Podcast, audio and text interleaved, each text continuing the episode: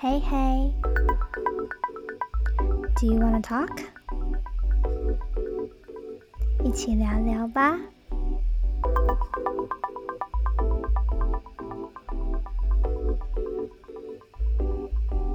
来吧。我觉得情绪中心空白，像我们两个这样的话，嗯最大的功课应该是去辨认是谁的情绪。嗯嗯有点像 window shopping，你看到的不一定都是你的，你买下来才是你的。嗯然后那些情绪就是你看到的东西，但是在这些看到的东西里面，哪些东西在台面上是你的，你才要抓出来。嗯这个也是我去那个 therapist 跟他聊的时候，我才意识到的东西。嗯但那个东西跟有点跟情绪没关系，就是稍微啦。嗯，他就是跟我说，桌子上面有所有家人的餐点，你要辨识出来哪些是你要付的，哪些是他们要付的。嗯嗯你吃了哪些，哪些是你的？如果是他们的，你不要帮他们付，嗯因为这样我就会学会，就是更有意识说，好，那对我是因为你的情绪沮丧呢，还是是因为我自己对这件事情也很沮丧？就大概是这种感觉。嗯然后你的你说的那个心墙，我真的是懂，因为我也会。比起没反应，大家会以为我是不在乎。然后因为我月亮巨蟹，我真的是我妈对我影响很大。我妈是一个自己说自己很理性，但其实她很会丢情绪的人。尤其是我越大，她会越跟我说一些就是可能家里的私事。她是跟我分享，可是我的感觉是我好像在做一半她的角色，我要陪她一起想，我要陪她一起思考方案，就是这种感觉。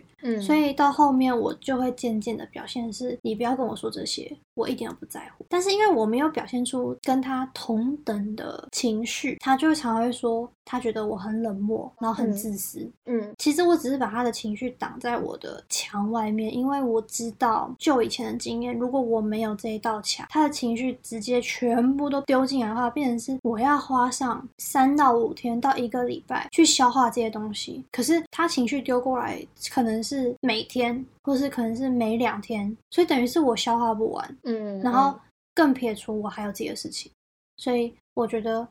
嗯，我以前会因为他说我很冷漠、很自私，然后很很受伤，就是我真的很受伤，因为我不想要当那个冷漠又自私的人嘛。嗯。然后我知道我自己不是，嗯。可是我后来就是认识情绪中心之后，跟我去智商之后，我就意识到说我不是一个坏人，嗯。就是这件事情不会让我变成一个坏人，我反而是一个好人，因为我是正在对我自己好，嗯我要保护我自己，嗯所以我想要学会觉察跟排除那些不属于我的东西，那是你的责任，你的情绪，那是你的东西。那我想保护我自己，因为人的精力就是有限，嗯当我筑起这道墙的时候，我会觉得说 "It's all right"，我只是在保护我自己。过早的把墙筑起来没关系，我可以在墙后面观察看看嘛。但是我可以先有那道墙，先保护我，再去判断说好我要不要 involve，我要不要有反应。嗯就是像你讲心墙，就是我的运作方法是这样，我就是先放着，但它可能是我看得到外面，然后我可以去判断。虽然有时候还是会有那种流弹射进来，你知道吗？嗯 不够高，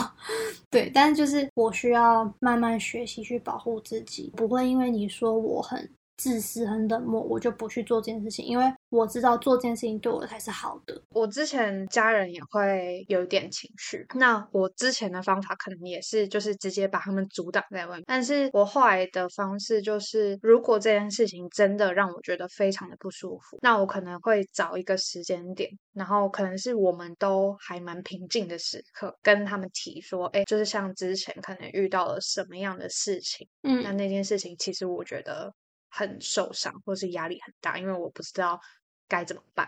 就是你跟我嗯讲了，我也不知道要怎么样帮助你。你是希望能够有人听你讲就好了吗？还是什么？嗯我觉得就是在这个过程当中，其实也是让他们知道说，其实你在乎他，你爱他，他是你的家人。但是有些事情还是需要沟通。嗯有时候就是他可能也不知道你的状态是什么，他直接跟你讲很多你当下可能无法负荷的事情的时候，其实那个是很消耗。嗯嗯嗯对，所以我有时候状态不好的时候，我都会先跟我家人讲说，哎，我今天真的很累，或者是我现在是要处理一些事情的，就你跟我讲的事情是不会被输入到我脑袋里，我想要专注的把我这件事情做完，然后赶快去睡觉。我们先不要聊天，先先跟他们讲这件事情。其实有时候他们如果不知道你的状态是什么，他们就自顾自的讲。可能嗯讲完之后，你也觉得你的工作被打扰了，然后他们也觉得说，哎，我讲的东西你好像不重视，你也没有在听。嗯嗯嗯，那我觉得其实这对双方都不太好。对，就我宁可是先讲在前头，哎，让你知道说我现在的状态是什么。然后，因为我觉得现在就是我不住在家里嘛，就是其实我能够承受的情绪其实没有那么多了。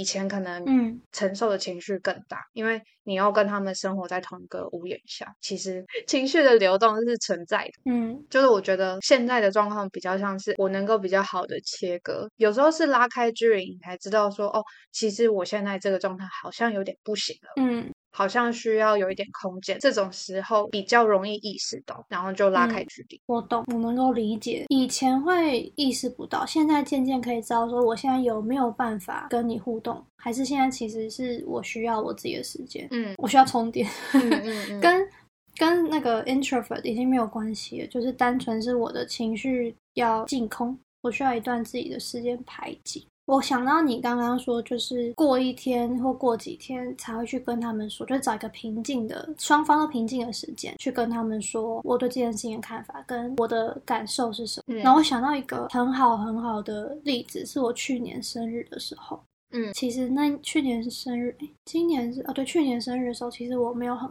我过得没有很开心，嗯我其实是很难过的，因为我觉得我的家人都没有很重视，然后我就隔天，因为越想越难过，然后我还那天过完生日就切完蛋糕，就还回房间掉眼泪，就是我要嗯哭，嗯隔天就传来给我妈。我记得第二集还第三集的时候，我有说过，我是一个很文字派的人，透过文字的距离会让我觉得这是个安全距离，不用面对面跟你说我的情绪，但是我可以在有安全距离的范围内，好好的梳理跟你。讨论说我的情绪跟我的想法是什么，所以我就会习惯用文字去做这件事情。真的不行，就是在面对面。嗯我反而是相反的，因为可能就是有些人会觉得说面对面比较好，嗯。但我对我来说，就是它可能冲击会太大。嗯。我会先 prefer 就是用文字翻了一下我跟我妈的 line，我那个时候就跟她说，就是我想了一个晚上，我还是想要跟你说，昨天晚上过生日的时候，因为你吃饭的时候你也在划手机，切蛋糕前你也在看影片，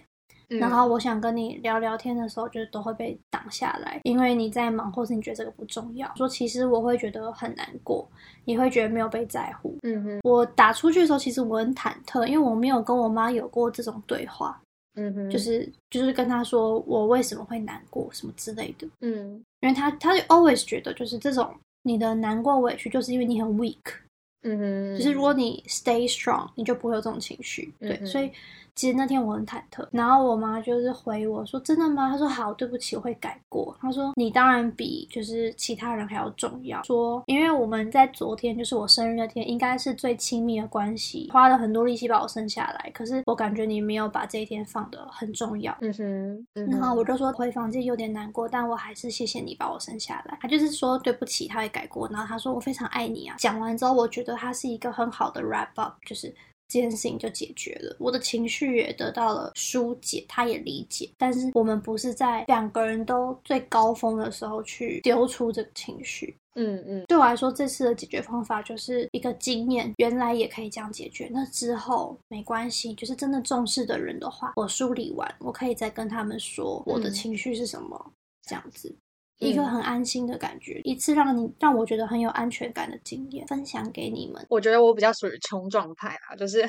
我都是 就是直接面对面去讲这件事情。我觉得有好有坏，好处是你在当下你很清楚对方他有没有真的接受到你的这个咨询。嗯嗯嗯，对，但是坏处就是有时候对方可能心理状态也没有建设好，就是他们不知道你要跟他聊那么严肃的话题。有时候刚开始的时候，对方他们不觉得他没有做错什么。嗯对，就是或者是他们甚至会觉得你去找他讲这件事情是觉得你希望他道歉，但是其实不是，你只是要让他知道说，哎，其实这件事情你你的感受是受伤的，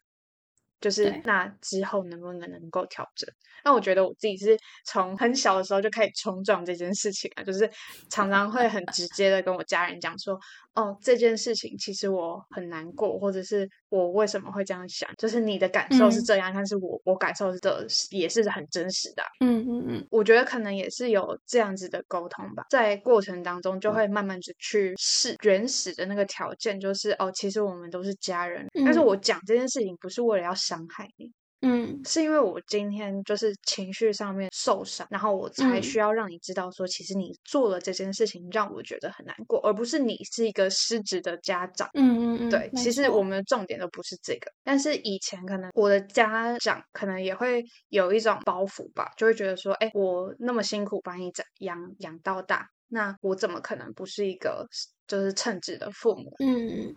那他们会有这样子的想法，但是对我而言，每个人他们都会有做错事情的时候，或是做不好决定的时候。那今嗯天不论你是家长或是孩子，你都会有犯错的时候。为什么我们小孩就是一定要用一种方式来跟父母道歉？那为什么父母不能跟小孩道歉？就像这种事情，我就会跟我家人讨论。嗯，那这这件事情，其实我自己觉得啊，在我小的时候就受到很大的委屈，然后我也曾经就是因为这种事情，就是跟我家人大爆炸，嗯嗯嗯有太多委屈、愤怒的心情。就像你刚刚讲的嘛，就是一根一根稻草，然后就是就会一直叠叠叠叠叠，然后叠到最后就是某一件事情事件发生的时候就会爆炸这样子。嗯然后爆炸之后，可能我家人就会觉得说，就是你有情绪，所以你才是错的那一方。好像有情绪就会被解读为就是是你挑起事端，对，真的真的不是，就会变成说，好像有情绪、讲话大声的那一方，就突然之间都变成是错的。但是其实这个东西是长期累积下来，变成说，如果今天把焦点全部都转到说，哎，你现在大声什么，或是你现在有有这样的情绪是不对的。你凭什么这样子嗯对父母讲话的时候，就其实这个焦点全部都被模糊掉了。真的，但是就会变成说，这这又是一个痛苦的来源，因为其实你那时候爆炸，是因为你真的忍无可忍了，你你可能情绪也到了一个临界点，就是怎么讲？我觉得那个当下你只会充满委屈，因为你爆炸嗯了之后，你反而会被质疑说，哎，你看你就是情绪失控的那一方。嗯我在成长经历的时候，很长就是会陷入这个轮回里面。嗯后来比较好的做法就是我分次把它消化掉。嗯嗯嗯 然后我试图跟我家人就是说明这件事情可能会对我来说影响很大，有情嗯绪，什么样的情绪，为什么会有情绪，我慢慢的去排解掉之后，基本上我自己觉得我蛮 chill 的啦。发生，即便发生什么样的事情，我都觉得啊，这这还好吧，没有什么太大的事情，我都可以解决啊。嗯那你有情绪的时候，我也可以同理，就是我陪你，或者是我可以听你说你发生什么事情。嗯嗯嗯。对，但是我觉得这个状态就是一个比较健康的模式啊。但你这个模式需要练习啦，就是如果有跟我们一样都是情绪中心空白，然后我们刚刚讲的经历也有经历过的话，我的跟 Pat 的方法都可以尝试看看，嗯，真的会需要很长时间的练习。真的。然后像我觉得我的方法是偏文字嘛，但是它就是可以让你拉开一点距离，比较是给新的刚练习的人可以可以尝试的方法，因为你不用面对面真人真人对打